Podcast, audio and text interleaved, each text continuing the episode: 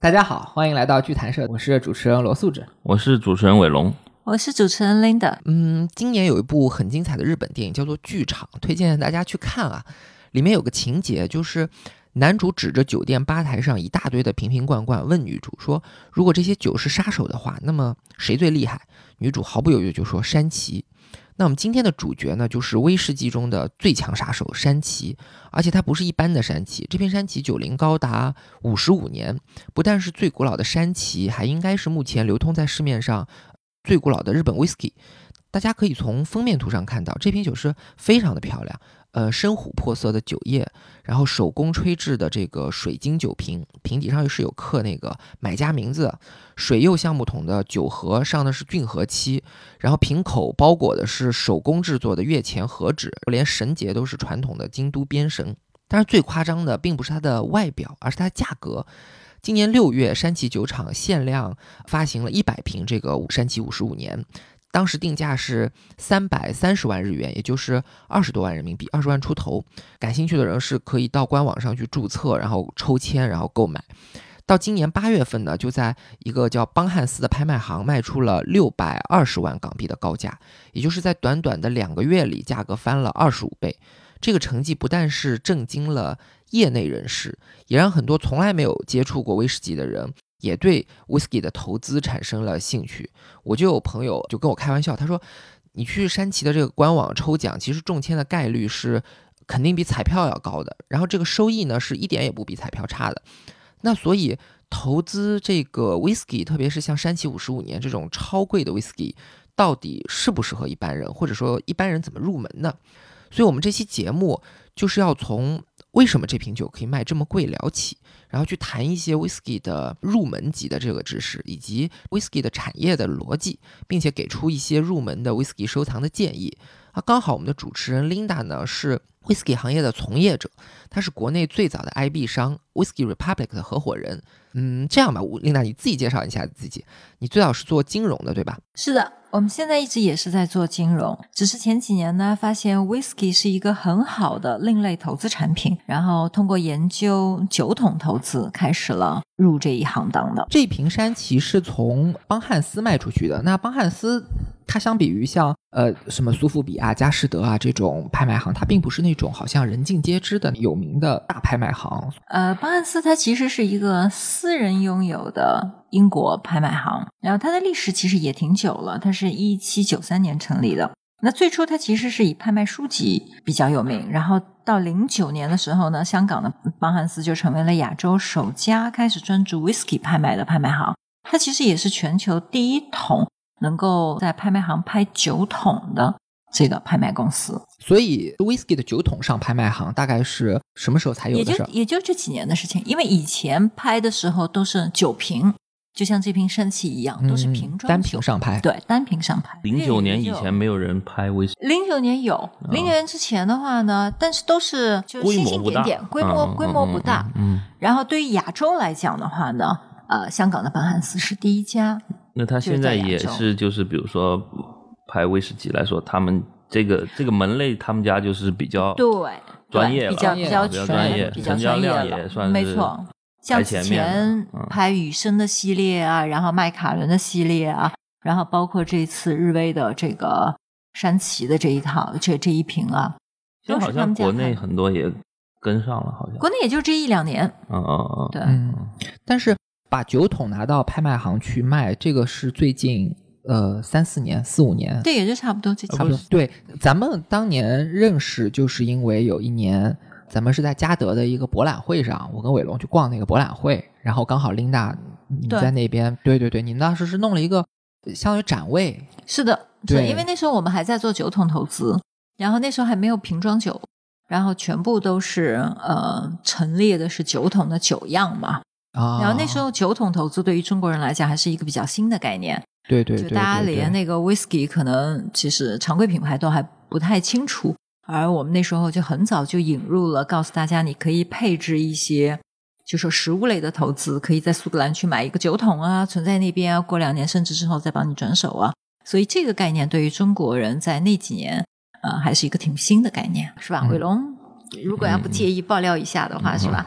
这个藏家的你的藏品当中也有这个酒桶吧。OK OK，小试牛刀。我们回到山崎五十五这瓶这瓶酒上吧，先从这瓶酒本身开始给大家介绍起。这一瓶山崎五十五年呢，它全球限量其实就这一百瓶，然后当时它在日本本土就只只在日本本土发售，而且是采用这个抽签的方式。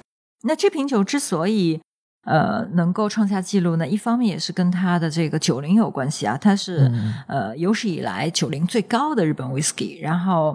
它里面的话呢是混了两种酒，一种是一九六四年蒸馏的白橡木桶出来的原酒，另外一个就是一九六零年蒸馏的水油木桶出来的原酒。嗯它每一瓶底下这个瓶都是刻有买家的名字的，啊，就它是抽签嘛，抽签。就是抽到就是等于抽到钱了。对啊，这次拍出了六百二十万港币啊，比他的那个三百三十万的日元当时涨了二十五倍嘛，而且它哎但是跟哎当时的估值也远远贵于，就是当时在拍卖行行上的这个估值，当时是估五十八万港币嘛。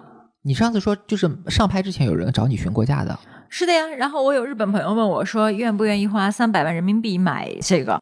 我当时就跟他说了，我说你这个抢钱抢的也太明目张胆了吧，因为我知道他是抽抽签，他是三百三十万日币买哦，到的嘛。你那个朋你那个朋友抽抽到了，嗯，哦，那你他卖了六百多万以后，还有没有跟他朋友联系过？我估计是吧？啊，啊。算了。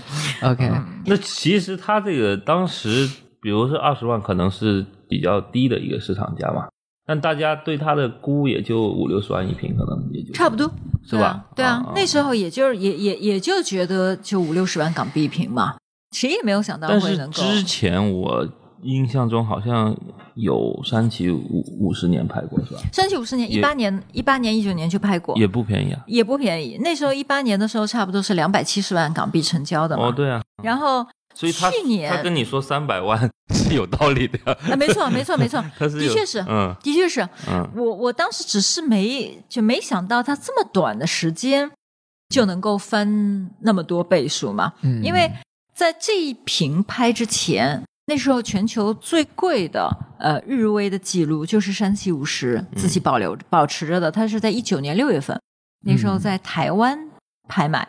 然后那时候差不多是拍了台币一千三百五十多万吧，那折合人民币也就不到三百万，也就两百九十五万左右。当时有这个抽奖的机会，不是抽奖，抽签的机会，你应该我我肯定抽不到，因为那只有在日本本土才抽。哦啊，就是它是优先给本土的对收藏一共。就一百瓶。那问题多少个人抽呢？那给谁抽呢？谁能进入你？在在网上预约，哦啊、网上预约，OK OK，即便是卖到过去三百万，然后这次卖六百多万，它也不是最贵的 whisky。不是，它只是最贵的日本 whisky。OK，如果全球目前来讲最贵的 whisky 的话呢，还是麦卡伦，就是苏格兰的 whisky。，嗯，多少钱？现在差不多是一千三百多万人民币一瓶，OK 最贵，多少年的？它那个是六十年。什么时候卖？卖过？呃，去年，哦，去年它这一桶是很奇特的，它这一桶的话呢，它是一九二六年蒸馏，一九八六年入瓶装瓶，也 OK，也就是它这一桶，它是一个单一麦芽单桶，它跟那个山崎五十五和山崎五十都不一样，所以这一桶的话，它有一个编号的，这个桶桶号是二六三号，所以它一共相当于这一桶出来六十年之后，一共出来也就装了四十瓶，嗯嗯嗯，然后这四十瓶当中的话呢，十二瓶它是有一个呃艺术家设计酒标的，另外十二瓶是由另外一个艺术家设计酒标的，然后还有两瓶是没有标的。没有标当中的话呢，有一瓶是一个爱尔兰的艺术家手绘了 OK，麦卡伦酒厂的一个城堡图案。然后这一瓶在一九年的呃，在在一八年十一月伦敦的那个佳士得的话呢，它是第一瓶拍卖超过一百万英镑的麦芽 whisky，嗯，结果没就当时的市价和人民币差不多也过千万了。过千万了。OK，然后没多久又被然然后没多久，然后这个这一桶当中的呃另外一瓶就拍出了一百四十五万英镑，那就折合人民币就一千三百多万，所以都是这一桶，同一桶。都是这一桶，OK，哎都是这一，桶。你刚才讲到的信息里面有一个可能不喝 whisky 的人有点冷门的一个小知识点啊，你刚刚讲到这个酒是二六年的蒸馏，对然后八六年的装瓶，对，然后拍卖的时候是二零一九年，但是你在一九年上拍的时候，你说这桶的九零，你说它是六十年，没错，也就是说你是把那个装瓶的年龄减掉呃蒸馏的那一年，也就是它在木桶里停留的那个年份才算它是年份，装瓶以后就不算年份了。没错。这个算是 whisky 的一个特点。对，这是这是 whisky 的特点。就 whisky，你要看到酒标上，它但凡标有数字的九零，一定是指它在橡木桶里待的这个年份，而不是指它在瓶里待的年份。嗯所以，如果一旦比如说这瓶酒，举个例子，如果它是一瓶二十五年的酒，嗯嗯意意味着它在橡木桶里是足足睡满了二十五年，哪怕它装完瓶，你再给它存了二十年，这瓶都不是一个四十五年的酒，它还是一个二十五年的酒。但是像葡萄酒啊什么的，就不一样了。它是算酒瓶里的那个是的的。OK，它其实就是一个成熟的工艺不一样。葡萄酒因为是放在酒瓶当中，这个酒体继续在发生着变化。嗯，所以，也就是为什么葡萄酒你可以看到拍卖的时候，人家更多关注的是，就是整个运输过程当中，是吧？它的源头溯源是什么样子？因为如果它的保存的好或者是不好，直接就影响到了这瓶葡萄酒的品质。就你说的保存指的是这个酒瓶的储存环境是的，，OK，对，以及它它的原材料的年份啊什么的。呃，原材料年份它其实就是意味着这个，就说它的装瓶呢，就是你的酿造年份嘛。对对对，因为葡萄的品质是有就那年的天气，对那年的是有小年啊大年对大大小年。啊但是对于 whisky 没有没有这个讲究。因为它啊，OK，对，因为它都是谷物嘛，谷物它无非就是看你淀粉含量，然后它又是蒸馏后的酒，所以对于这个 whisky 的酒更，看重酒厂它的厂牌的厂牌，它是每个厂牌它特点不一样。OK，所以说 whisky 和葡萄酒，嗯，能不能说是呃越老越好呢？啊，肯定不能这么说。不是说我能够放在橡木桶里时间越长就越好，因为对于苏格兰 whisky 或者是全球绝大多数地方在装瓶 whisky 的时候，它都有对于最低酒精度的要求。嗯如果我比如说放在这个橡木桶里，我的酒精度已经低于四十度了，那我这桶酒就不能单独装瓶，它就不能叫做苏格兰 whisky 了，我只能是调用来调别的酒。我觉得是越老越稀罕，不见得是越老越好。啊，对对对，对好的这个定义没错定义啊标准是这个，可能如果你说好喝的话，可能你葡萄酒它有些放个十几年是最好喝的，嗯你可能放到五十年，可能它已经过了那个最好喝，但是它很稀罕，对啊也有可能很贵啊啊啊！口感是主观的，但是稀缺性是客观的。没错。对，就比如说，我喝过一瓶一九六五年的格兰芬迪，在雪莉桶里，相当于从一九六五年一直到我们一九年把它打样出来。那你想多少年是吧？都是在这个雪莉桶里。但是让你喝的时候，可能还没有边上放的一瓶一九八几年的另外一个酒厂的好喝。嗯原因就是因为这个雪莉桶的味道已经把 whisky 的味道给覆盖住了。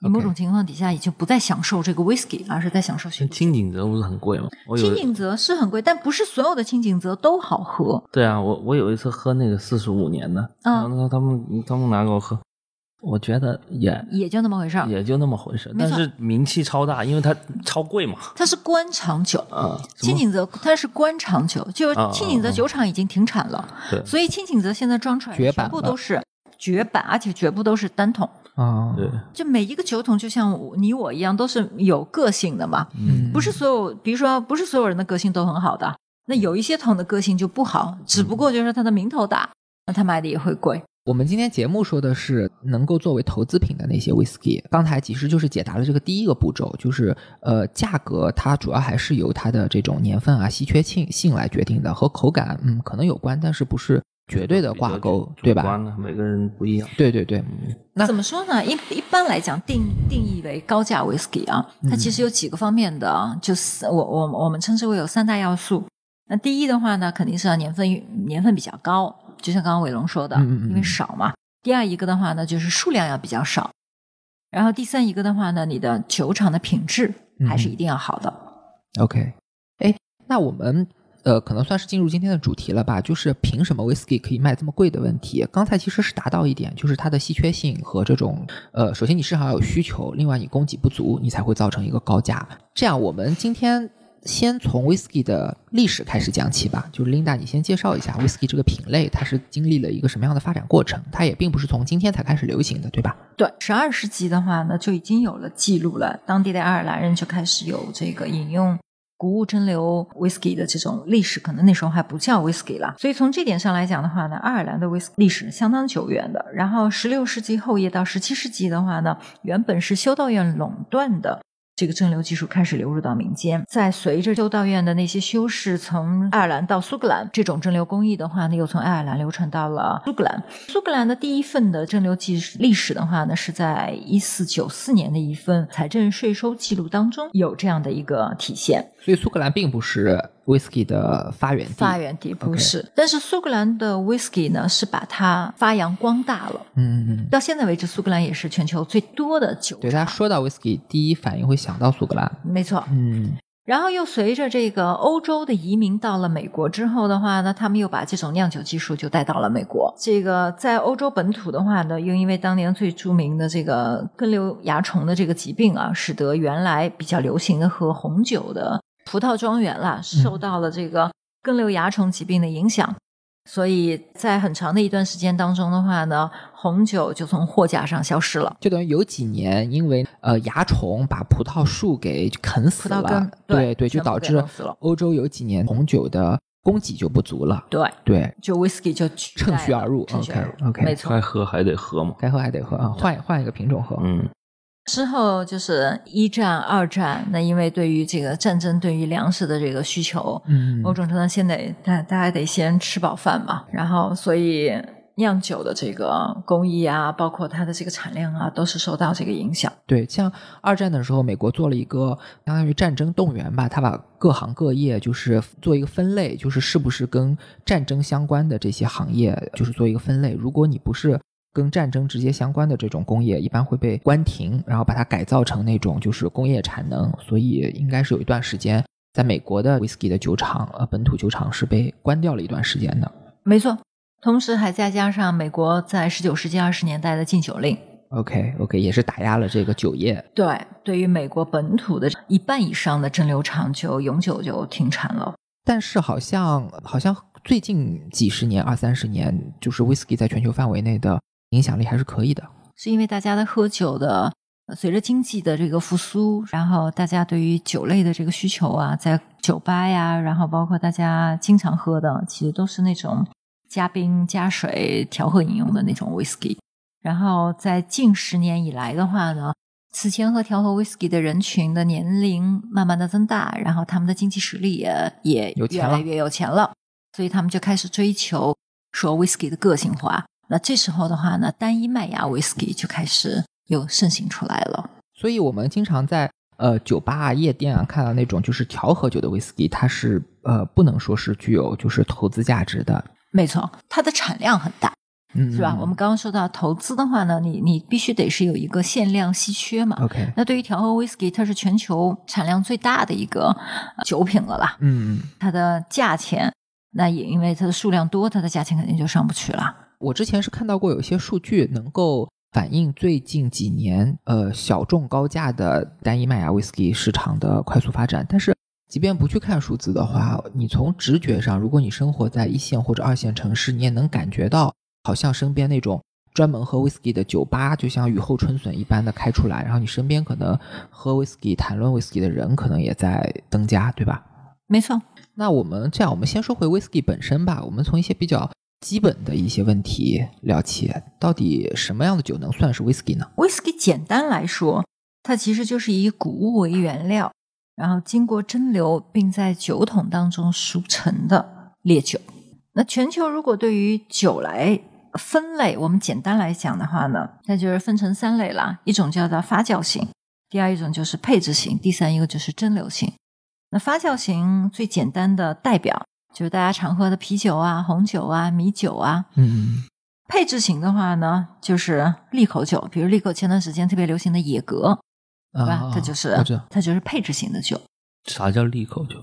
利口酒就是它是用一类的烈酒作为基酒，里面再给它调一些什么果汁啊，口味啊再调一些别的口味。梅子啊、荔枝啊，没错，没错，啊比如说青梅酒就是，然后包括此前那个百利甜酒，百利甜啊那，就它就是爱尔兰的 whisky 里面加了鲜奶油，就就就它这个叫做配置酒。那蒸馏型的酒的话呢，中国人最熟悉的白酒，啊，那就是蒸馏型的酒。然后像伏特加呀、白兰地呀、那 whisky 呀，这些都属于是蒸馏型的酒。对于 whisky 而言，刚刚我们提到几个概念，可以先澄清一下的，就先科普一下啊。那 whisky 最普通、最常见，大家就说最最初级能够接触到的，那一定就是调和型的 whisky 了。调和型的 whisky 典型的代表品牌，呃，芝华士啊、黑方、蓝方啊，然后百灵坛啊。那所谓调和 whisky 呢，就是指这个瓶里的酒是来自于很多家不同的酒厂、不同原料的 whisky 勾兑出来的，谁去勾兑呢有专门的调酒师。？OK，第二一个就是经常大家在机场啊、免税店啊能够买到的，叫做单一 whisky，可以是单一麦芽 whisky，也可以是单一谷物 whisky。那这个单一是针对着刚刚我们提到的调和来去做反义词的。调和我们刚刚说是很多家酒厂，那单一就是指这一家酒厂出来的酒。那这一家酒厂可以是用麦芽酿造出来的，那这个品酒就叫做单一麦芽 whisky。如果这家酒厂是谷物蒸馏出来的，那它就叫做单一谷物 whisky。就你说谷物的时候，指的是麦芽以外的谷物，对吧没？错，比如说麦芽以外的谷物，举个例子，像什么呢？玉米呀、黑麦呀、裸麦呀、大麦呀，那这些就都叫做谷物类。OK，但是 whisky 是必须用谷物，whisky 是一定是谷物，也就是它不一定非得是要麦芽。所以麦芽是这里面最高级的，是吧？对，因为是从产量来讲，麦芽麦芽是个什么东西？就是把大麦泡发，然后呃形成麦芽烘干，然后然后就用这种就是经过泡发的大麦烘干了之后出来的这个原料叫麦芽，用麦芽蒸馏的 whisky，它其实是取它里面的糖分。对，所有的蒸馏的这个酒，它都是经历一个过程，就是把淀粉转化为糖，糖嗯变成酒精，那就是看用什么样的方式把它给所以等于说发酵就是一个淀粉转化为糖的这样一个一个过程。没错，然后再经过蒸馏。会有比如说别的谷物谷物酿出来的酒没有麦芽酿出来的好喝吗？这个很难讲，因为如果用谷物，它其实是蒸馏工艺不一样。嗯因为嗯如果是麦芽蒸馏呢，它一定是壶式成蒸馏壶，嗯就一壶一壶蒸馏出来的。谷物的话呢，谷物 whisky 出来，它是有一个叫做那个 coffin 蒸馏器。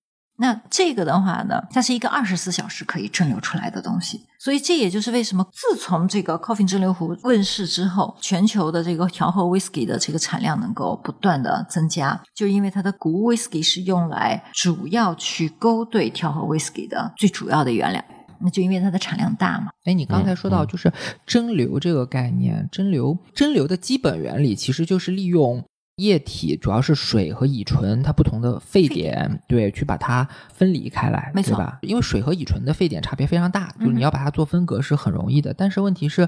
呃，你用来去蒸馏的这个机制，就是经过半发酵、发酵状态的这个呃谷物吧，不管是麦还是玉米还是什么，嗯就是是有很多杂质的，没错，包括了很多酯，然后那个气味分子，它们有很大的这种不稳定性，然后你用呃不同的蒸馏工艺，会导致它分离的结果会非常不一样，从而会影响到它的口味或者风味。其实这跟中国的白酒是一样。那比如说，为什么举个例子，为什么叫二锅头是吧？因为嗯头锅不用嘛，就是第二锅出来的。啊，那就是因为，就像你刚刚说的，它酒精的这个沸点不同，嗯，然后酒精里面其实也是，比如说对人体比较不好的那一类酒精是最早被蒸馏出来的，嗯所以我们说酒头嘛。酒头是不要的，取的都是中段，叫做酒心部分，然后啊酒尾那一部分的话呢，也是不要的。嗯，所以这就是就是每一个酒厂它为什么出来风格不一样？那当然也是蒸馏壶不一样，然后它嗯取这个酒心，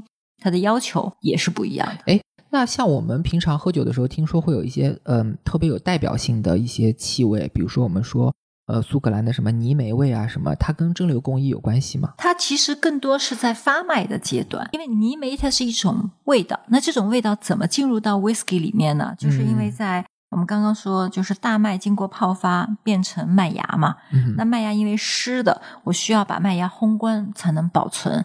那这个烘干的原料，苏格兰肯定就是就地取材了，酒厂就是就地取材了。嗯，那对于一些岛屿产区啊，那他就直接用当地腐烂的那种呃可燃烧物质用作燃料来去烘干这个麦芽它里。面有一些什么矿物质啊，然后它其实是一种植物、动物腐烂、隔水腐烂形成的一种可燃物质，所以叫做泥煤。所以是在这个烘干的过程中把这个风味给加上去了。你可以想象一下，你湿着头发去吃了一顿烧烤，你是不是出来的时候你自己浑身上下都是烧烤味儿？你你其实你的这个你就是带了泥煤味儿了。，对那你说那个酒，有些他说什么花香、水果香，那是从哪里来的？那是脂类物质，因为酒、酒里面富含的它其实就是有机酸嘛。嗯，酸和酯，那不同的这个这个酯类物质，它的就是香气分子又是不一样的。最终，当然我们喝到的成品，影响这个成品口感的最大的来源，就是在于橡木桶。嗯，也就是我们说，whisky 是一定要放在橡木桶里去陈化的。那不同的橡木桶会给这个酒带来不同的风味。你介绍一下这个桶呗，分哪几种？酒桶有很多，那首先第一，它一定是橡木制的，嗯而不能是别的木头。那橡木里面呢，它又主要有呃欧洲橡木、美洲橡木，然后包括像这个呃日本的这个橡木。那主主要的其实还都是以欧洲和美洲为主。那不同的木材呢，它本身自己的木质素的含量也不一样。我们在区分的时候呢，我们会更多，你经常会听到说，哎，这瓶 whisky 是在雪莉桶里出来的，嗯，然后这瓶 whisky 是在波本桶里出来的。这个不是指它的木材了，而是指呢这一个橡木桶在放这个 whisky 之前，它此前存放过什么东西。如果它放的是西班牙的雪雪莉酒酒，然后把雪莉酒倒出去之后，那这个橡木桶就叫做雪莉桶。然后用雪莉桶来盛放的 whisky 出来就叫做雪莉桶熟成的 whisky。而如果这一个橡木桶此前放的是美国的 bourbon 波 whisky，那把 bourbon whisky 倒出去之后，这个桶再存放苏格兰的 whisky 呢？那苏格兰 whisky 就叫做是在 bourbon 桶里面出来的。哎，这个桶装熟成算是 whisky 很特有的一种工艺吧？好像别的酒你很少听说过，我需要通过就是比如说过桶啊、换桶啊，利用木桶再给它加一层风味的这种方法来来完成这个酒。whisky 应该是用橡木桶是用的最花样啊，或者是形式是最多、最多的。它最初是为什么会想到用橡木桶来装酒呢？呃，其实其实真的那时候人类在一开始的时候，只是把橡木桶当做了一种容器，因为第一呢，橡木它的木材啊是比较好弯曲，就是、嗯工艺上好处理工艺上是嗯比较、比较好处理的成型的，好处理的。第二一个的话呢，是因为当年英国人是很喜欢西班牙的雪莉酒，嗯，然后哎买了很多的雪莉酒运回到苏格兰之后的话呢，这些雪莉酒喝完之后，这个橡木桶干嘛呢？对吧？就可以放这个灌装罐装 whisky 了。那当然，在在这个过程当中，其实还有一个最主要的原因，是因为在很长一段时间当中，苏格兰酿这个 whisky 是走私是非法的。啊，那为了要逃逃避这个税务官员的嗯这个这个、呃监察监察，那他们呢就把这个酿出来的酒呢就放在橡木桶里，然后运到山里去藏起来。啊藏起来啊，哎，过了一段时间，发现哎，这些放在橡木桶里倒出来的这个酒味道很好喝，嗯嗯嗯，然后就就就形成了这样的一个 whisky 放就在橡木专业的工艺就开始研没错究了。，那现在这一条法，这一条这种工艺已经被立法规定下来了。对于苏格兰 whisky 而言，一定要在橡木桶里睡满三年，只有在橡木桶里待满三年以上，这个酒出来用的时候才能被叫做苏格兰 whisky。那不同酒桶对风味肯定是有影响的嘛？大概就是它能有多大的影响呢？或者你们以前我听你说过，你们开发一些酒的时候，你有一些那种过桶的过程啊然后它甚至有的时候要换不止一次。是的，对它能在多大程度上去影响这个酒？或者比如说，大家好像说到雪莉桶的时候，就好像是比较高级的那种风味，那它好在哪里呢？酒桶对于酒的影响呢，达到了六七成。我们一般认为的话呢，比如说我们套用业内的这个业内的大咖 Richard Patson，他是达摩酒厂的首席酿酒师嘛，嗯嗯他就认为，就说酒桶是增加酒的层次，而不是增加酒的直径。换句话说，这个酒的直径意味着什么？就是说这一家酒厂的风格，在它的基酒刚刚形成的时候，嗯这家酒厂的风格就已经是呃确定下来了。但是通过不同的过桶的话呢，是给酒增加它的厚度感、层次感。那我们说不同的过桶，其实也是通过呃不同的风味儿去影响这个酒的口感。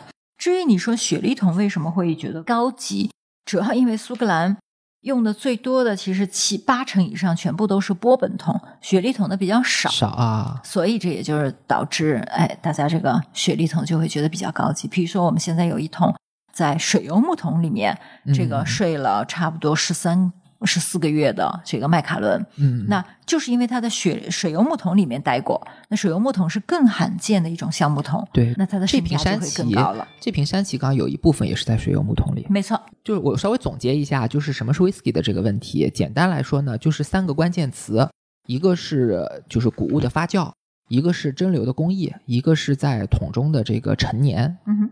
然后你要满足这是绝对的嘛？一定要满足这三个条条件才能叫 whisky。是的，只不过呢，每一个国家或者地区对于在橡木桶里陈年的时间，它有不同的要求。比如说，美国规定就是一定是要两年以上，呃，但是苏格兰规定就是一定要三年以上。但是像有一些这个国家我们就不说了，有一些国家它其实在橡木桶里陈年的时间它是没有任何要求的。这样啊，我们这个节目刚开始也讲到，说是希望今天做一期有点像是泛泛而谈的一个导论，以后把它做成一个系列节目。所以为了给大家一个更加直观一点，同时又更加全面一点的概念呢，我们接下来就让 Linda 你这样。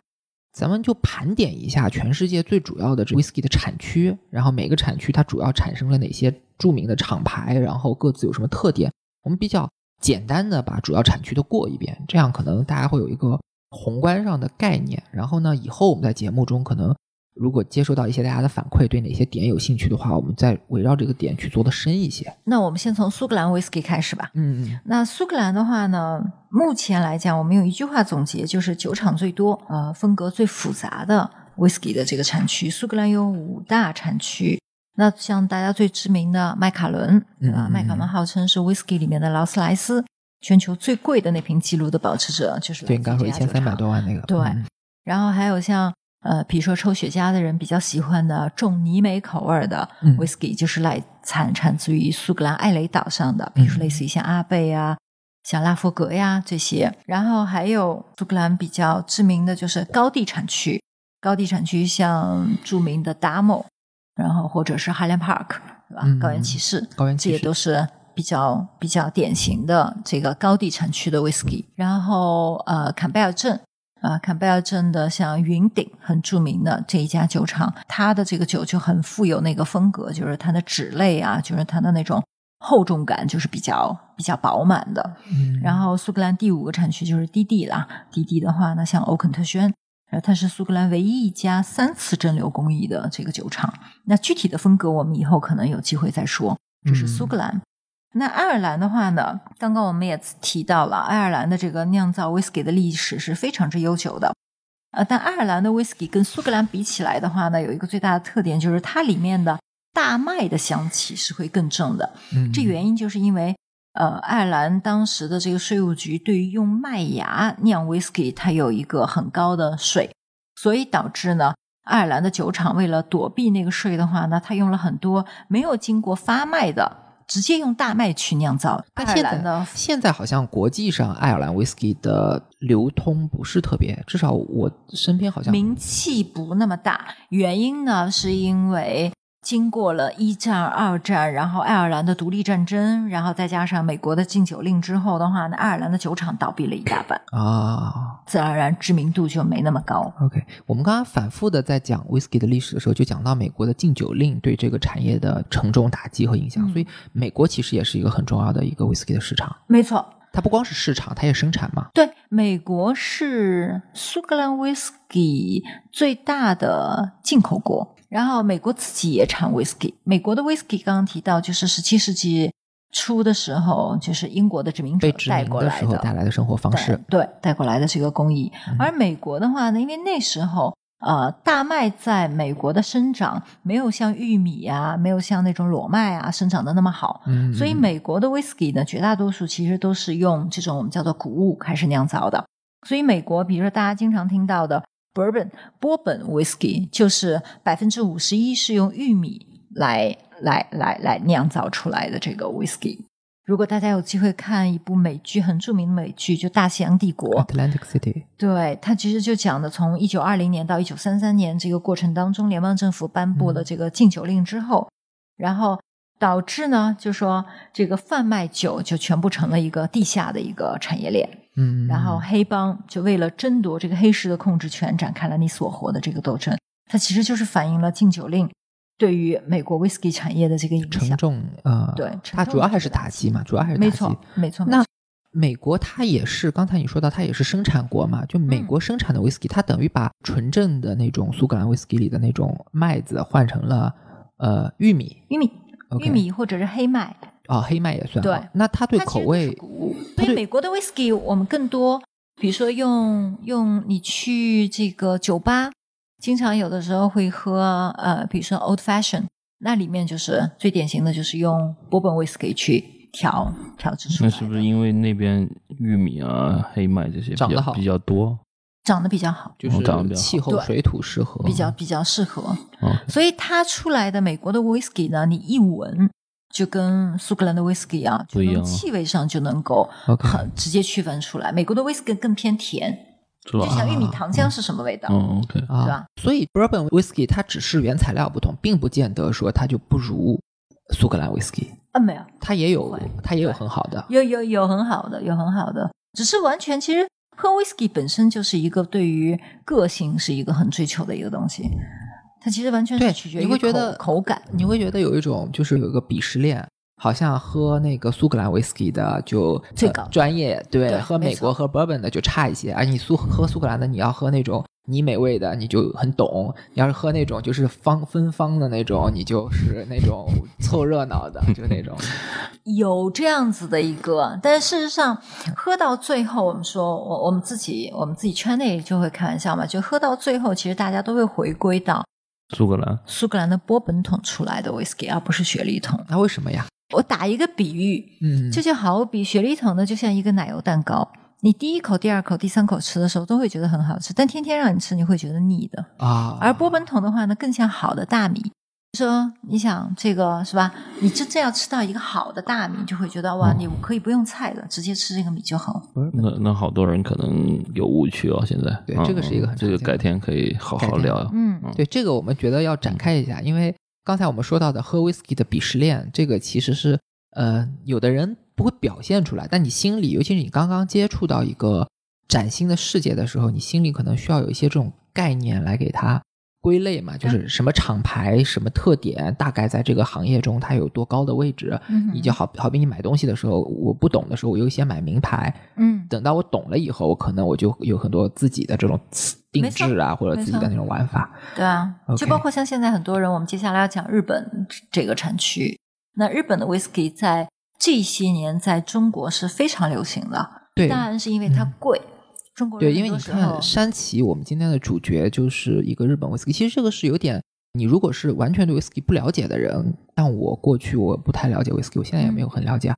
我会刚了解到，就是日本的 whisky 行业这么发达，其实是挺意外的，因为好像嗯感觉不是一个亚洲人很热衷的一个一个品类。但日本其实接触 whisky 的时间挺久的，很早很早。嗯，那因为是受到这个美国海军东印度舰队的这个压力，日本开国之后，哦黑船事件其实就嗯有了这个喝 whisky 的历史。但日本的 whisky 的话呢，要感谢的就是两个，相当于它的开山鼻祖了，嗯嗯嗯，竹贺正孝和鸟井信之郎。那这两个人的话呢，分别代表了两派人物。因为这两人其实都是在苏格兰去学 whisky 的，他们都是差不。多一百多年前，一九一八年，他们都去学怎么去酿酿酒，嗯，然后回到日本本土之后的话呢，就开始了日本的 whisky 的蒸馏工艺。只不过的话呢，在一段时间之后，他们俩就形成了一个很大的分歧。比如说竹贺正孝，他就坚持着是要还继续用苏格兰的传统工艺去酿造这个日本的 whisky，所以他成立的是于氏。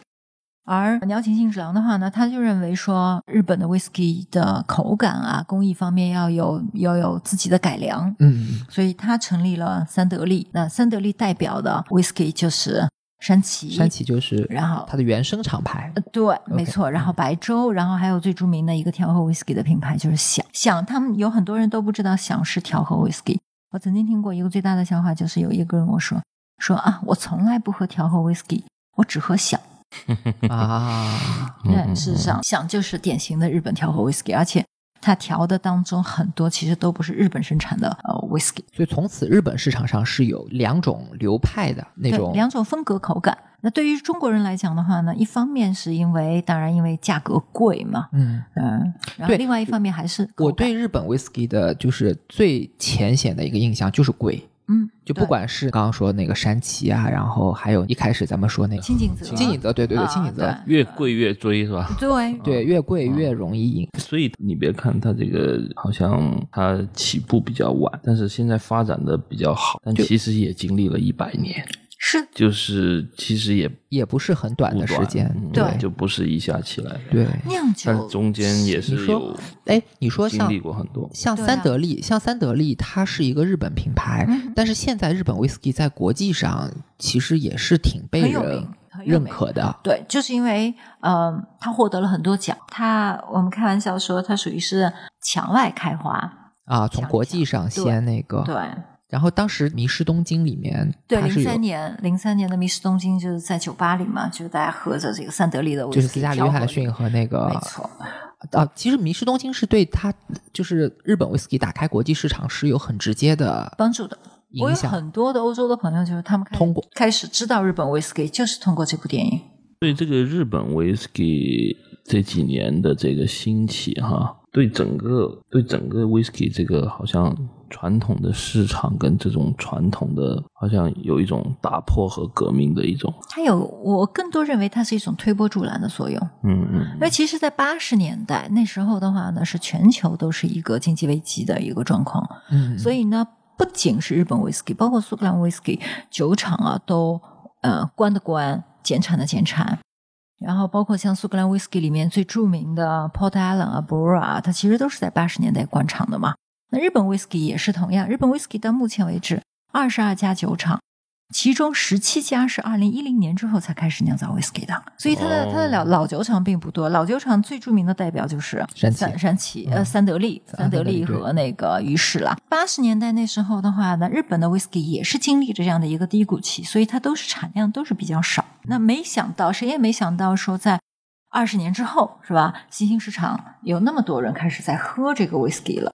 那他又回不到那时候再去增量，那所以导致它就呢稀缺它就稀缺性价就就形成了。然后再加上日本人对于市场运作方面做得很好，呃今天告诉你说，哎，我这个东西停产了，明天告诉你说我这个东西只在日本发售了，那全球就引起了，尤其是对于中国人而言，在这方面就会有引起有一种恐慌，越越稀缺，我越觉越追得你贵，越贵越追越贵越追。哎但是其实跟它本身日本 whisky 的品质非常高也是有关系的。有关系。日本的 whisky 以三得利为为例吧，它的白州啊、山崎啊，都是比较符合亚洲人的口感喜好的，就相对比较更轻柔，就更容易喝。对，然后包括它的调和威士忌你刚才说那个日本人在运营方面也很花样很多嘛，就是嗯你、咱们说这瓶山崎其实也是呀，对啊就它五十五年，五十五年已经是最古老的了，就市嗯场上流传。然后包括它的那个什么给会员去，不叫会员，就网站上注册，嗯像抽奖一样，然后一瓶它的包装也做得很好。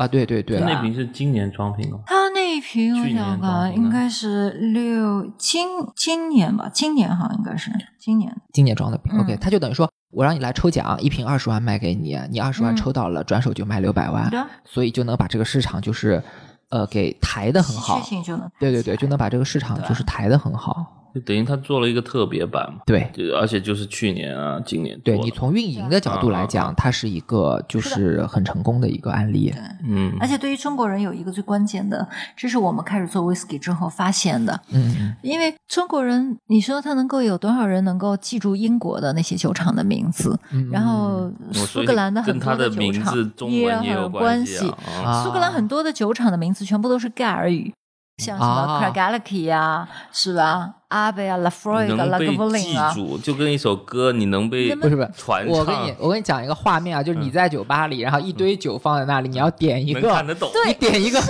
崎，对吧？山我能认识，呃，白车我也认识，是吧？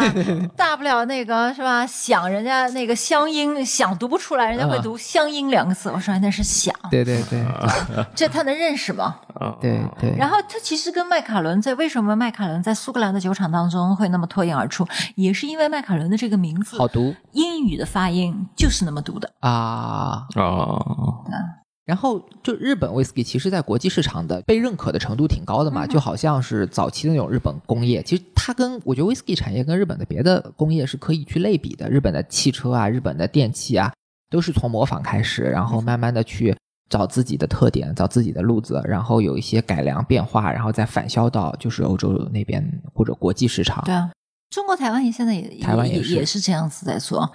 这个金车集团底下是吧？这个卡巴兰，嗯，那人家也是花了十多年的这个时间，然后把中国台湾的这个就是台湾品牌的这个 whisky 给打出来的。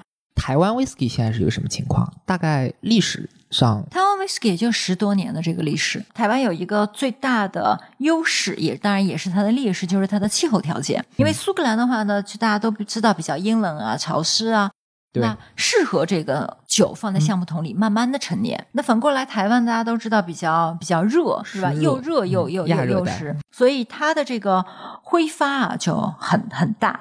但是挥发快的同时呢，它的熟成也快。所以我们我们有的时候开玩笑说，比如说 whisky 里面有一个叫做 Angels Share，就是天使之响。每一年苏格兰的 share 对，每一年呢，苏格兰差不多也就是百分之一到百分之二左右。而在台湾地区的话呢，我们开玩笑，这个叫做 Devil's Cut，就是它每一年挥发也达到百分之十几，魔鬼的份额，魔鬼的份额。就是挥发掉的那些部分，就是被魔鬼切走的这对个啊，就因为它挥发速度太快了。也就是在台湾熟成，在橡木桶里待一年，可能能够抵上苏格兰待个三到年四年，台湾有哪些？就是说它时间短就能喝，不用不一定要放那么多不一定年分的。但是呢就是它会损耗会比较大。哎，台湾有什么有名的厂牌呀？有啊，第一个的话呢就是卡巴兰，就是格马兰，嗯然后第二一个就是南投酒厂，a v a l a n 对获过很多奖的，对。嗯，喝过。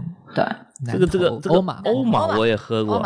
欧玛，那时候呃朋友拿给我喝，嗯。那个酒只有八年，呃也是比较稀缺的，它是单桶的。我们以前可能有时候喝的可能就是年份比较长的嘛，对一个八年的感觉就没什么太大的感觉嘛。但其实喝起来也很不错。很很不错，就是说它的熟成八年已经就就就是它八年的成年已已经经可能喝起来是已经很那长了。个二三十年的也也不差，我之就差不多。前喝过一桶卡瓦兰的。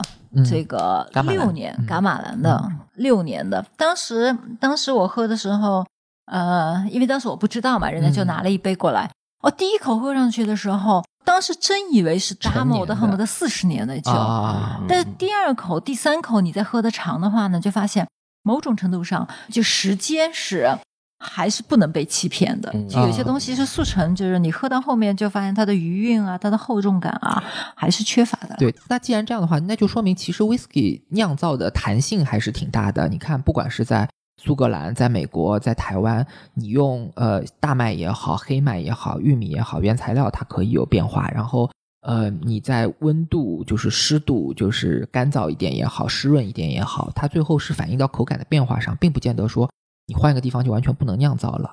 那你按照这种逻辑来讲的话，是不是说咱们中国大陆也是可以做 whisky 的？不排除这种可能性，因为从 whisky 酿造的原理来讲的话呢，第一，它要有一个优质的水源，那你要你要你要在中国大陆找这个水源的话呢，也不是说一定找不到。嗯那第二一个什么叫优质？水会有很大影响。有啊，软水啊、硬水啊、水里的那些矿物质啊，然后水的纯净度啊、它的受污染程度啊嗯然后还有它的一个持续性，不能是说，哎，我我这这个水只有夏天有是吧？到冬天就变变干旱了，没了，OK，那也不行。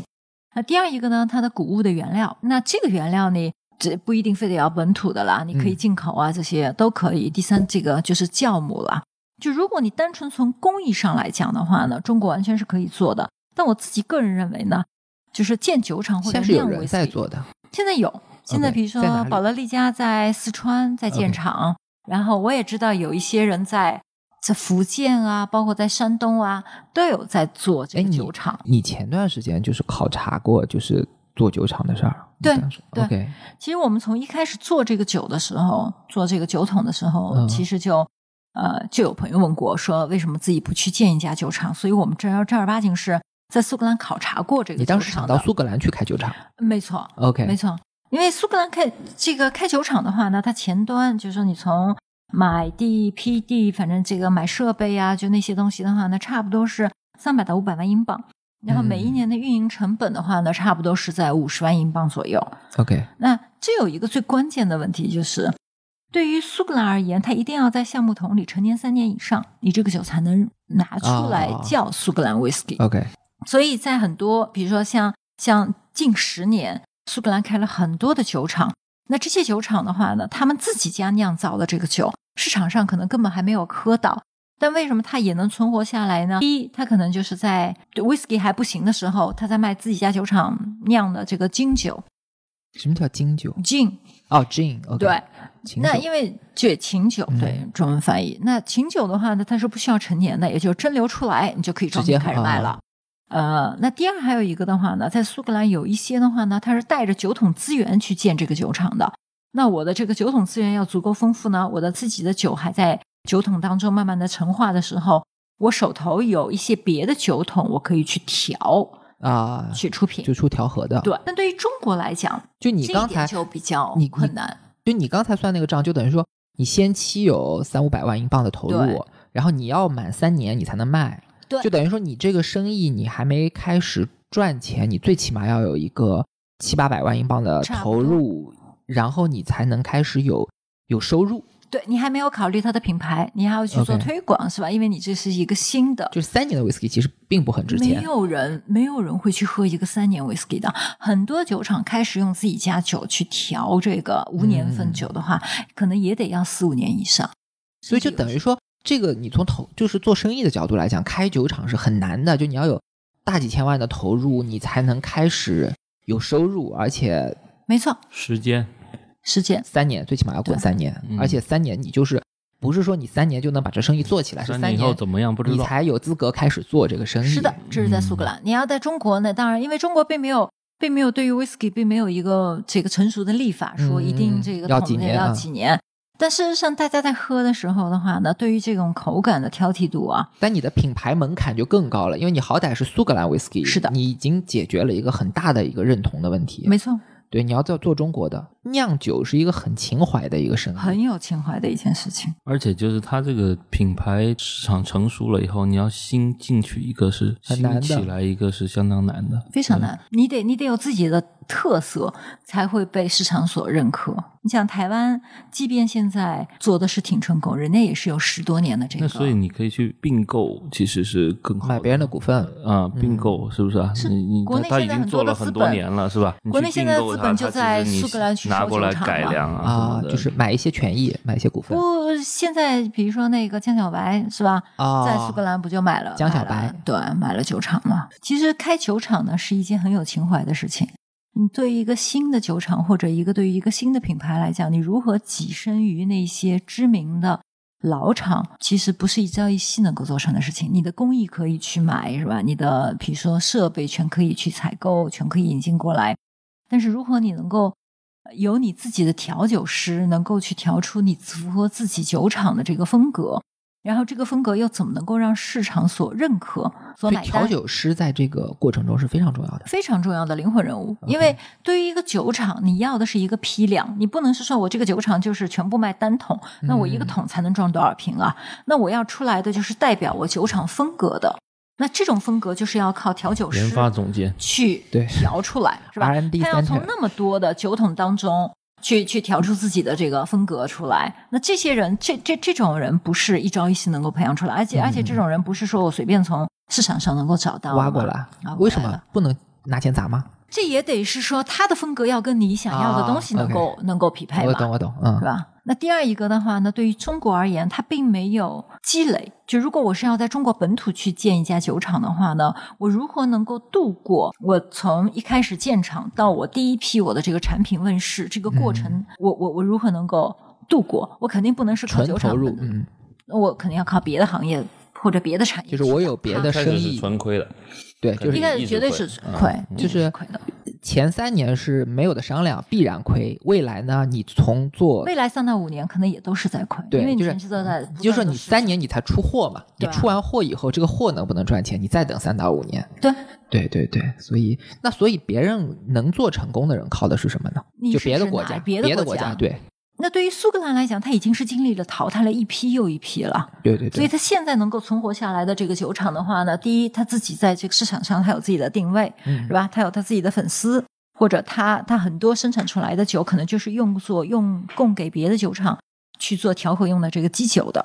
嗯嗯嗯，那第二，如果像日本，日本它现在已经打造出来它足够的这个知名度了。那现在日本新的一些小酒厂的话，它可能是在于是吧，它的这个数量少，它是靠别的东西再去养它。嗯，像三得利，如果像他做好多饮料的生啊，三得利是三得利本身就是是一个一个我们说巨型的一个综合饮料店，对、对，它有它有水呀、果汁啊、嗯葡萄酒啊，然后 whisky 只是它其中的一一个所以我们买那个三得利的呃那种高含糖量的那种，就是呃果汁饮料，其实是在某种程度上为他们的酿酒的情怀买单。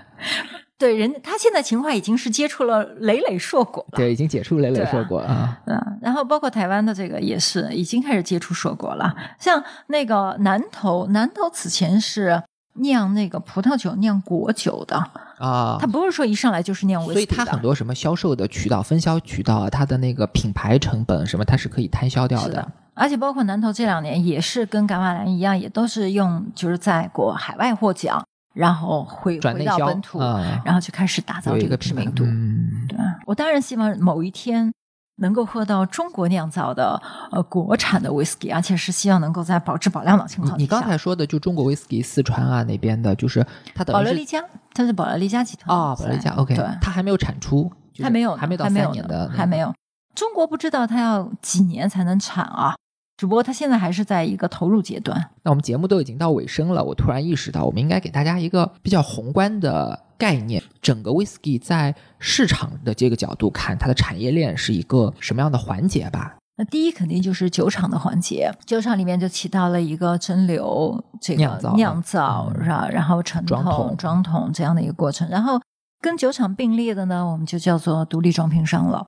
那但是你你们现在做的这个生意，就是买酒桶的这个环节，你们就可以开始买了，是的，不是说我直接要买酒瓶。独立装瓶商就是我去买酒桶，我去挑酒桶。比如说酒厂，举个例子啊，麦卡伦不会装这个呃高原骑士的酒出来酒瓶啊对虽然他们俩都属于同一个集团，那这是酒厂嗯啊。对于我独立装瓶商而言的话呢，我可以在麦卡伦买麦卡伦的酒桶，同时也可以买高原骑士的酒桶，我可以自己装瓶出来。哎，我要补充一个信息啊，给观众朋友们，不好意思，不好意思，我个人的疏忽。我一开始介绍 Linda 的身份的时候，我说她是国内最早的 IB 商，嗯然后呢，我没有展开解释一下什么是 IB 商。后来我意识到，可能对于不太了解 whisky 的人，这可能是一个陌生的词。IB 简单来说就是呃 Independent bottler，独立装瓶商的意思。对，然后现在对应的对应的是其实就是 OB OB OB OK Original bottler，就是酒厂自己去做装瓶的工作。那为什么需要独立装瓶这样一个工序呢？哎，这就是刚刚我们提到了，对于苏格兰来讲，它的酒得三年之后才能用嘛。嗯，那这个三年过程当中，酒厂是需要现金流的啊，对，那它怎么能够有这个现金流呢？那它就是把刚刚开始酿出来的那一批基酒、原酒，嗯它就直接就卖给独立装瓶商，也就是我酒桶就直接卖出去了。嗯嗯嗯。那独立装瓶商的话呢，那我就可以选择说，我持有着这些酒桶，那我等到一段时间之后，我再去调配啊，再去怎么样，嗯所以这个酒、啊、酒的年份是取决于就是 IB 在手里拿多久。呃酒的年份是取决于这个酒在酒桶里待多久。对对对，就是你是可以控制它的对。，没错，没错。所以独立装瓶商对于对于苏格兰来讲的话呢，是一个很早的概念。那它也是为了去对冲一些，就是刚才咱们说到那些，就是投资回报的周期超级长的酒厂，对酒厂自己的现金流的问题。它去对冲它的这个风险。对。所以苏格兰，比如说最著名的独立装瓶商 G N M，已经有一百多年的这个历史了。那我就了解，就很多国内的人，他们会通过像你们这样的独立装装瓶商去直接去投资苏格兰的酒桶。酒桶像你们是专门做苏格兰的吗？对我们，我们我们只做苏格兰的。嗯，你觉得这个为什么说酒桶会是一个很好的投资品呢？就对现在来说，酒桶首先来讲的话呢，第一，它是一个保值的，因为酒在这个橡木桶当中，它才算年龄嘛。嗯嗯所以如果自然按照自然法则的话呢，我二十五年的酒就就原则上就比我二十四年的贵，对，是吧？三十年的就比二十八年的来的贵。嗯，所以对于它的这种自然属性就决定了，它有一个自然升值的，哎，它有一个保值的和升值的这样的一个功能。第二一个，我们在挑酒桶的时候的话呢，我们会区分这是用作投资类的酒桶，还是说这是用来喝的酒桶啊，。消费，对消费的酒桶，嗯因为对于投资而言，它有一个很关键的，就是一个流通性啊，就跟你买股票一个道理。你是买大盘蓝筹股，还是买那种小的那种，完全是一个概念的，就是这个逐利的那种股票？嗯对，对于能够符合投资属性的这些酒桶的话呢，相对而言也是比较少的，因为它要看它的酒麦厂的质卡伦就是大量。盘蓝麦麦卡伦是吧？达摩，嗯然后包括像这个波摩啊那些啊，都是都是符合投资属性的。酒桶投资作为另类投资来讲，它是一个很好的去对冲常规金融类资产风险的一个很好的工具。就因为它的波动性小嘛，它是一个非周期类的，比如说你做股票啊，或者做债券啊，甚至你做房地产是吧？嗯它都是按照整个周经济周期，你会有这样的一个。周期性的一个风险存在，而相对酒桶而言的话呢，它这种另类投资的一个属性，就决定了它的波动相对会比较小。而且你如果通过 IB 商来投酒桶的话，你是有一些 DIY 的这种，对，那是不叫投资了，那相当于是个性定制，就是你可以设计你自己的瓶型，设计你自己包装，设计你自己的酒标，甚至吧是怎么过桶啊什么，你也能啊，对，你可以，你可以参与到。比如说，哎，我喜欢雪莉桶，嗯那我现在找不着合适的雪莉桶，那我可能买的是波本桶，那我们可以在市场上去找一个好的雪莉桶，把你这桶波本桶里面的 whisky 转入到雪莉桶里面，OK，哎，再去放一段时间。这就是我们从原来单纯的金融产品转过来做这个酒类投资之后，发现它的一个呃最迷人的一个地方吧。嗯，它它是它不仅是看得见摸得着，它还可以分享，还可以定制。然后这一点属性是别的投资类产品所不具备的。有点像艺术品。你挂在墙上，你不能跟别人分嘛，别人只能看得到。但如果你比如说你的那桶拉夫哥打回来之后，你可以送我一瓶啊，是吧？然后送他一瓶啊，那我们每个人都可以拿着伟龙定制的这一瓶酒，对那感觉其实我们就是在分享你的投资收益嘛，或者我都分享你，分掉了，哪有收益啊？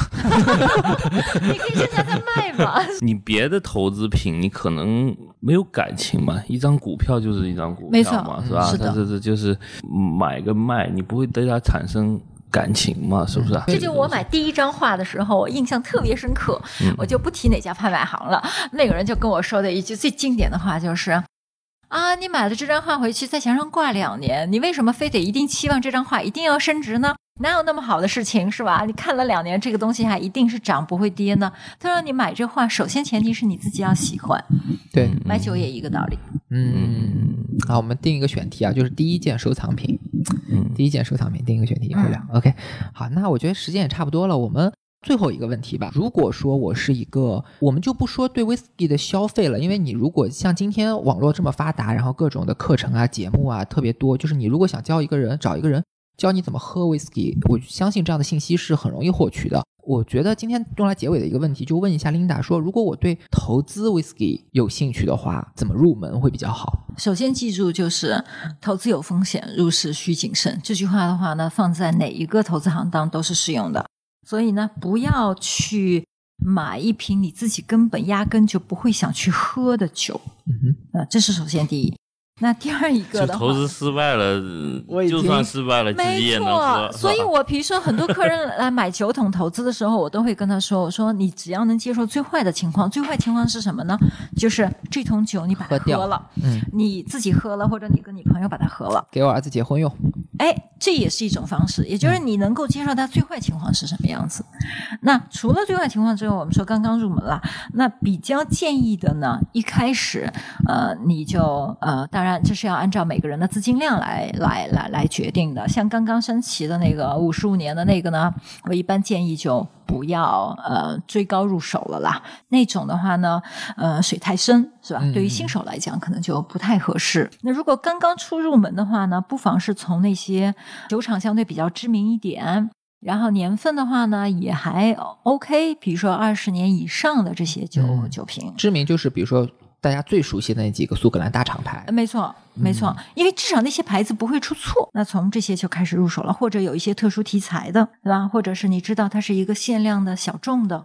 限量指的是，因为酒桶都是限量的嘛。那如果是酒厂装瓶出来呢，很多时候它都是有这个它常规的，常规的它其实一次性出来可能都要几万瓶。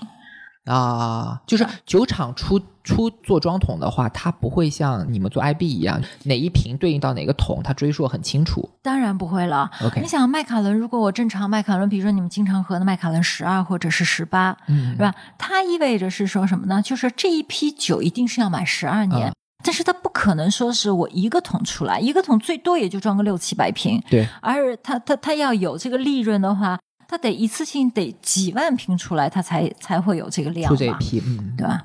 所以原则上，绝大多数的酒厂出品的都不是限量的，嗯，但有的时候它会出一些。哎，它一定是高年份的。就比如说像拍的最贵的那个，人家六十年那一桶出来，一共也就装了四十瓶。啊，像这个山崎是吧？山崎五十五年，一共它也就装了一百瓶。嗯，然后像有的时候麦卡伦也会或者达摩一些大酒厂，它的高年份的，它都是呃有限量的。啊，明白。就就像咱们今天主主主角的这瓶五十五年山崎，就是一个很典型的 OB 的限量限量概念。对它啊，OK，对，但它是否有稀缺嘛够稀缺，但是它你说它未来已经价格已经那么高了。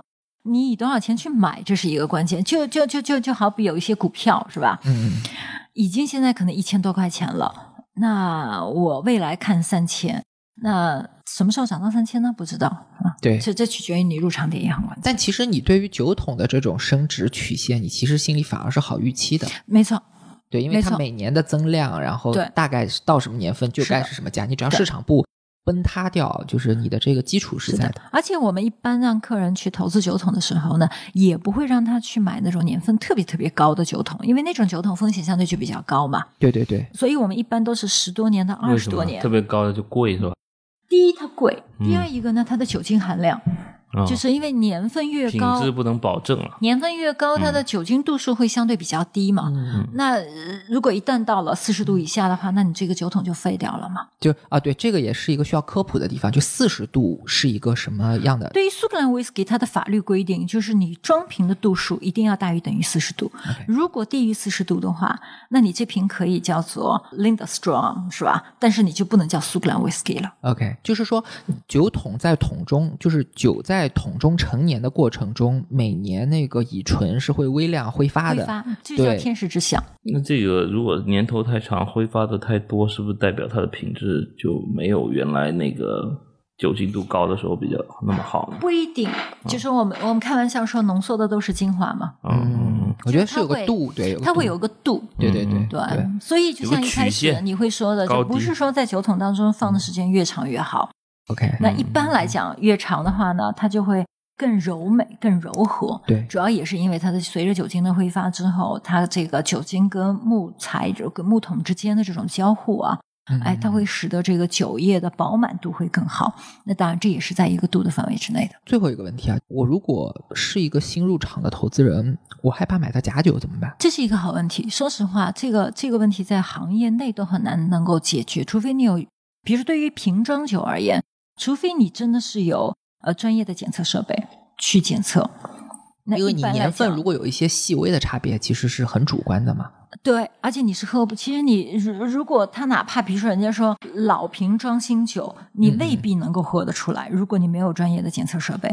这也就是为什么呃有一些投资人愿意去买酒桶的原因，因为酒桶是按照苏格兰法律规定是必须要存放在保税仓库或者是酒厂啊仓库里面的，可以追溯是吧？可以追溯。所以对于这一桶酒，人家会过来帮你做做假的这种可能性相对就比较低了。嗯，所以这个也算是一个投资方面的一个指标嘛，就是你去买那种年份特别高的老酒的瓶装酒，其实是一个挺有风险的？你一定是要通过可信任的交易的渠道去买，啊，这就跟你买一张画是吧？伟龙，你要你要你要在，你也不是哪一个拍卖行你都会去买画的嘛。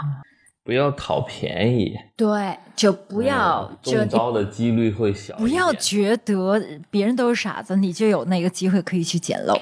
对，基本上所有上当受骗的出发点都是因为你想占一点便宜嘛。看，嗯，对，那我看今天时间也差不多了，呃，特别感谢 Linda，呃，感谢伟龙，那也要感谢观众听我们讲到现在。这一期的节目其实也是我们呃临时想到的选题，因为市面上讲 whisky 的节目其实挺多的，我就嗯突然觉得吧，好像从投资、从购买的这个角度去聊 whisky，嗯，好像现在聊的是比较少的。